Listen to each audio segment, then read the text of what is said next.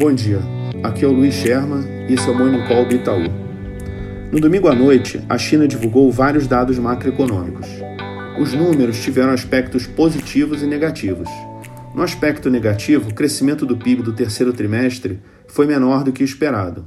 O PIB cresceu 4,9% sobre o ano anterior, enquanto que o consenso era de um crescimento de 5,5%. No aspecto positivo, os dados de setembro, ou seja, do final do trimestre, que é o que mais interessa por indicar o comportamento da economia na margem, foram melhores do que esperado. As vendas no varejo cresceram 3,6%, enquanto que o consenso era de 1,6%. A produção industrial cresceu 6,9%, enquanto que o consenso era de 5,8%. E o investimento em ativos fixos subiu 0,8%, em linha com o consenso de 0,9%. Nos Estados Unidos, o evento mais importante será o debate dos candidatos a presidente, na quinta-feira.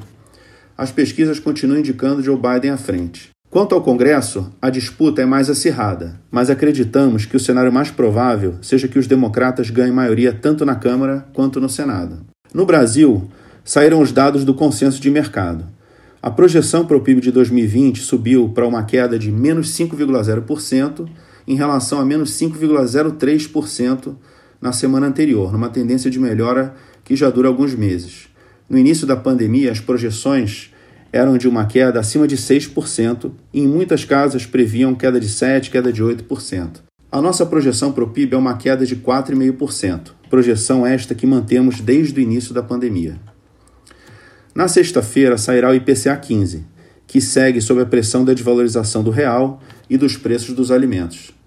A nossa projeção é que venha em 0,90, levando a taxa de 12 meses de 2,65 a 3,48. Mas acreditamos que essa alta do IPCA deverá ser temporária à medida que a capacidade das empresas repassar o aumento de custos é limitada pela alta taxa de desemprego. A inflação em seguida deve cair até o final do ano. Nossa projeção é que termine o ano em 3,0%, enquanto o consenso que acabou de ser divulgado está em 2,65%. O outro indicador importante a ser divulgado essa semana serão as contas externas, também na sexta-feira.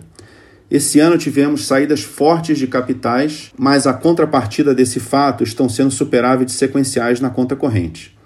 Em setembro, deveremos ter o sexto superávit seguido, agora em 2,5 bi. Para esse resultado, devem ter contribuído vários fatores: menor déficit de viagens internacionais, de gastos com transporte, com aluguel de equipamentos, menores remessas de lucros e dividendos ao exterior e menores importações, enquanto que as exportações se mantêm fortes devido ao preço das commodities. No acumulado em 12 meses, esse déficit, que está hoje em 1% do PIB, deve ir para zero no final do ano e passar para levemente positivo no ano que vem. Esse ajuste no balanço de pagamentos é a principal razão que baseia a nossa expectativa de valorização do real no ano que vem.